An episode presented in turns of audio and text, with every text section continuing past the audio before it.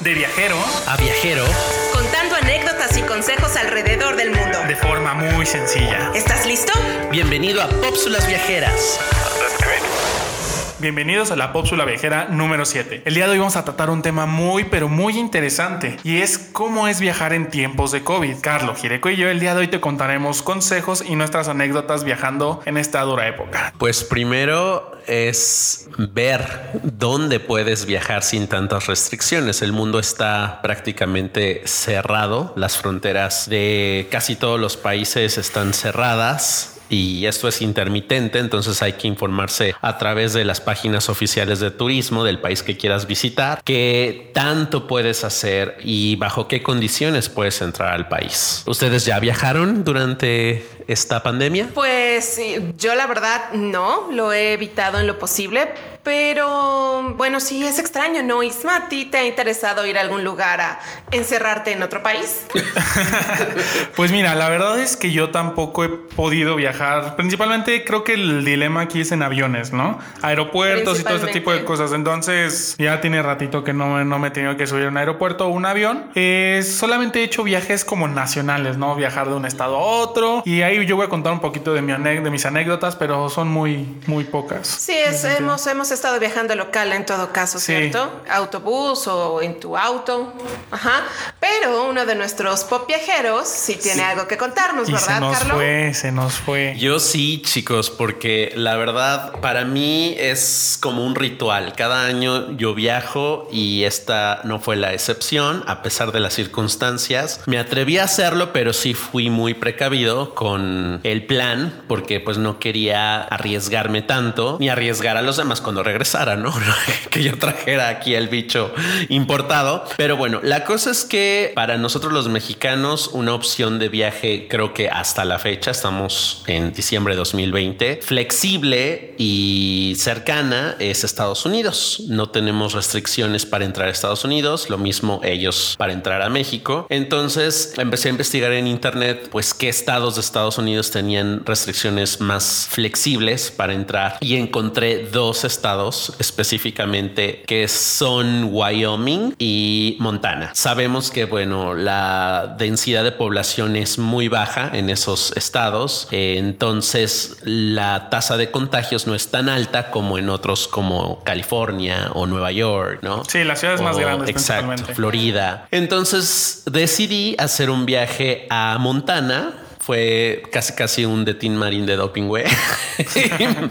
y esto también gracias a un mapa interactivo que subió United Airlines, donde tú puedes ver cómo van cambiando pues las restricciones según los semáforos o los las etapas, ¿no? De infecciones, Sí, contagios. como aquí se maneja en Sí. México, ¿no? Los semáforos puede ser amarillo, Exacto. verde o rojo. Ajá, lo mismo en Estados Unidos, pero este mapa interactivo te deja ver cómo está la situación en cada estado y cuáles son las restricciones para entrar. Entonces, estos dos estados, repito, Wyoming y Mon- Montana, son los que tenían pues la tasa más baja de contagios y la flexibilidad que yo necesitaba para viajar. Y entonces había oído que este parque de Yellowstone estaba justamente entre los dos estados. Y entonces dije, bueno, puedo rentar un coche, puedo hacer mi propio itinerario, vamos, un ecoturismo bastante seguro porque no estás en una ciudad aglomerada. Y entonces fue lo que hice. Decidí irme a Montana a conocer el parque de Yellowstone en coche y fue un viaje increíble, creo que de los mejores que he hecho a pesar de la pandemia. Siempre digo que el último es el mejor, siempre lo digo, pero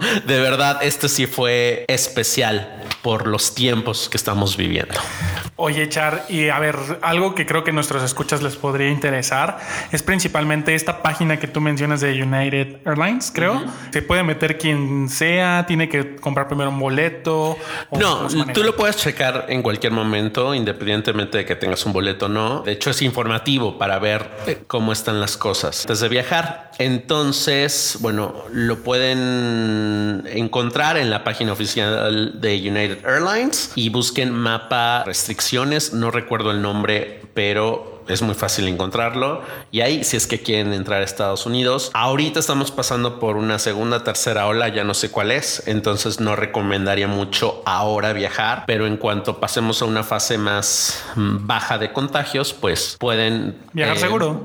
viajar seguro, voltear a ver Estados Unidos. De hecho, me llamó la atención que mm, las restricciones o los protocolos para poder entrar a Estados Unidos son pues muy relajados.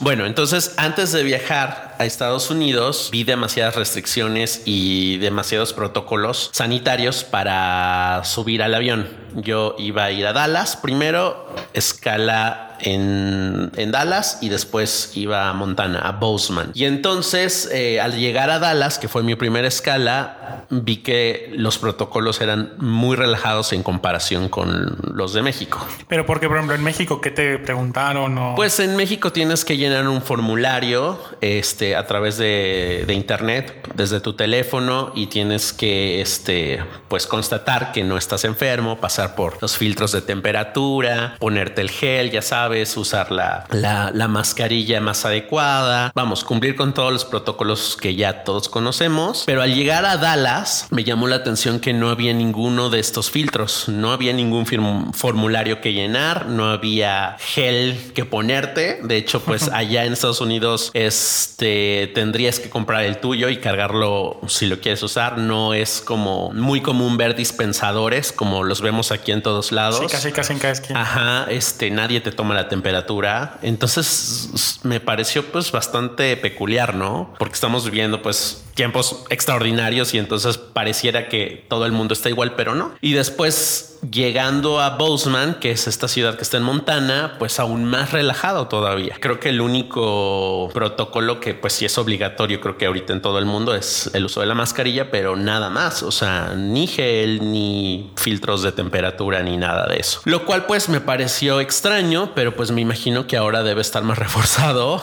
viendo las circunstancias que no mejora.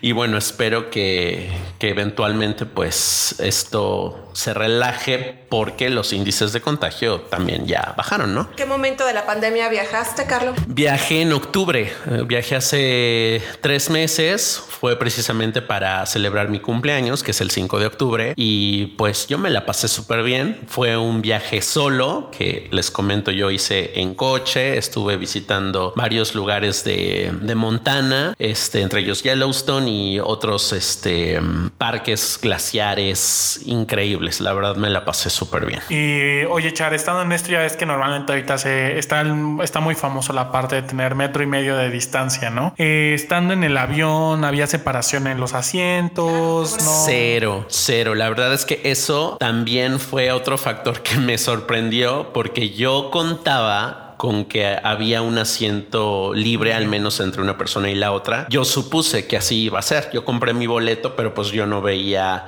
si el avión venía lleno o no. Yo suponía que eso iba a ser, pero no. Desafortunadamente el avión venía completamente lleno, este y pues la única protección que tienes es pues tu mascarilla, ¿no? Y pues protección entre comillas, porque pues si no hay distancia no creo que haya demasiada protección. Entonces, pues bueno, me tocó volar, afortunadamente pues no pasó nada o al menos eso creo, menos que haya sido sintomático.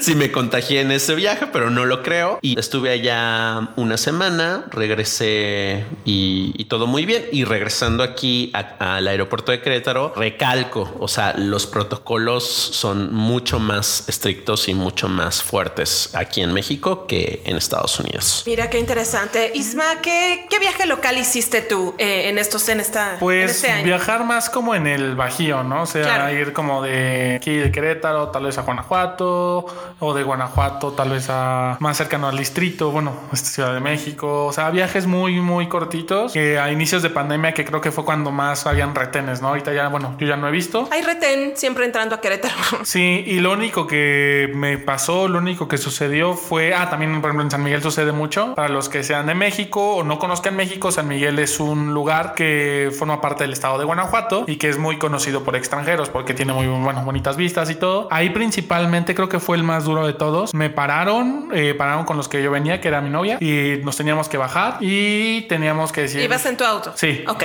Sí, sí, sí. Te tenías que bajar y te toman temperatura y te decían a dónde ibas. Y corrimos con la fortuna de que no nos pedían un código QR. Pero hoy, bueno, ahorita todavía diciembre de 2020, te piden un código QR de si vas a ir a un restaurante, a un hotel, para que sepan que vas a llegar a cierto lugar literalmente resguardarte ahí. No te dejan estar tanto tiempo en el centro ni nada por el estilo. Y si no tienes ese código QR, no te dejan pasar. ¿Un código QR de reservación? Sí, como de reservación, ándale. Te lo pedían en la entrada antes de llegar a San Miguel. Si no lo tenías, te regresaban por completo. Entonces, sí, o sea, es lo que me sucedió a mí. Yo afortunadamente sí teníamos un lugar al que íbamos a llegar, pero raramente nosotros como que no sé si nos vieron como que íbamos como en pareja, familia, etcétera. No nos lo pidieron, pero mucha gente que iba atrás de nosotros sí se lo pidieron. Eso fue lo que yo vi como aquí nacionalmente y también si ibas conduciendo en las casetas y no te ponías como que el cubrebocas al inicio era como de, oye, ¿por qué no traes cubrebocas? Y pues tú ibas manejando solo, ¿no? y, y cositas así, pero muy- cosas muy pequeñas que sucedieron y que se fueron acumulando. Es lo único de mi parte como de experiencia. Sí, como que a- al inicio era mm, como overdo it, ¿no? Estaba un poco exagerada algunas cosas y después se fueron adaptando a, Sí, pues. a lo que era lógico y a lo que podría salvar a la gente en todo caso. Exactamente, yo creo que es más eso, o sea, nacionalmente es lo que yo vi y principalmente para también darle esa tranquilidad entre comillas a las autoridades y recomendaciones de que si ves ya estás llegando a la caseta, ya ves a un policía, ponte el cubrebocas, te vas a evitar un dolor de cabeza y una parada de los policías, la verdad. Mira, yo viajé en autobús, en las líneas comerciales de autobuses de, de México. Bueno, que están por categorías, ¿no? Las de primera, las de segunda. Y las de primera usualmente siempre te dan un bocadillo. Te dan una manzana, un sándwich, este, agüita, ¿no? Es parte del, del precio que pagas. Bueno, yo cualquier día y cualquier año soy bastante sangroncita con tocar a la gente. Sin importar COVID. Sin importar COVID, siempre soy niña gel, solo que antes era rara y ahora soy precavida, ¿cierto? Sí. Carlos? Sí, sí. Bueno, entonces lo que pasa es que también me subo al autobús y me pego a la ventana y no toco al que me... Nunca. Solo que ahora todo el mundo lo hacía. Pero sí, la última vez que viajé fue en abril del 2020, que, eh, um, bueno, fue por necesidad médica, que tuve que ir a la Ciudad de México también en una línea de autobuses. Y ahí lo que sucedió es que lo mismo que en el aeropuerto, te toman temperatura sin el formulario y ya no te dan bocadito. ya. Y sigues pagando lo mismo. Y pagas lo mismo, solo te dan una botella de agua y una nalgada y vámonos. este, porque la idea es no te quitas el tapabocas. No te obligan porque no hay quien esté ahí obligándote, pero no lo incentivan al Sí, darte claro. algo de comer. Este, y ya depende de cada quien, porque lo mismo. Yo pensé que iba a haber separación o iban a, a vender solo un, un asiento, pero no lo hacen. O aquí es cada quien para sí. O sea, los, las empresas, las aerolíneas, los autobuses van a vender lo que puedan. Ellos no les interesa. Si se quieren cuidar y quieren eh, lo que sea, depende de ustedes. No lo usen. No usen esos servicios en todo caso, porque ellos no van a hacer nada por nosotros. Entonces ya depende de cada quien, ¿no? Yo por eso me he salvado por mi sangronada de no tocar a nadie. Siempre te ha gustado el distanciamiento social.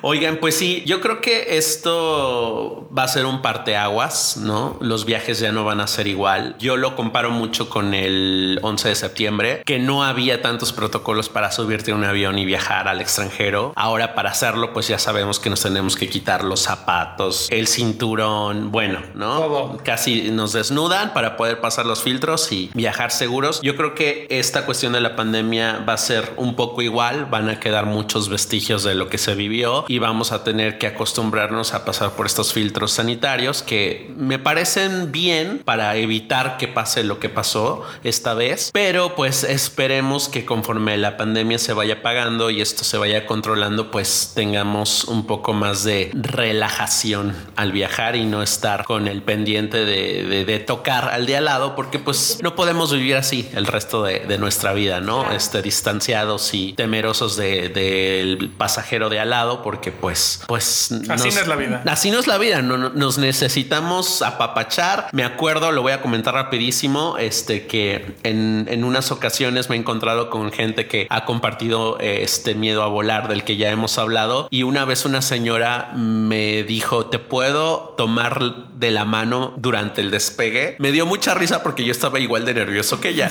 Entonces ella encontró como que este apoyo moral eh, en mí y por supuesto que dejé que me agarrara de la mano. Entonces, bueno, esperemos que esto acabe pronto y que podamos volver a lo más parecido a la normalidad que conocíamos. Crucen los dedos, chicos. Y pues bueno, chicos, esto ha sido la Popsula Viajera número 7. Espero les haya gustado, les haya servido.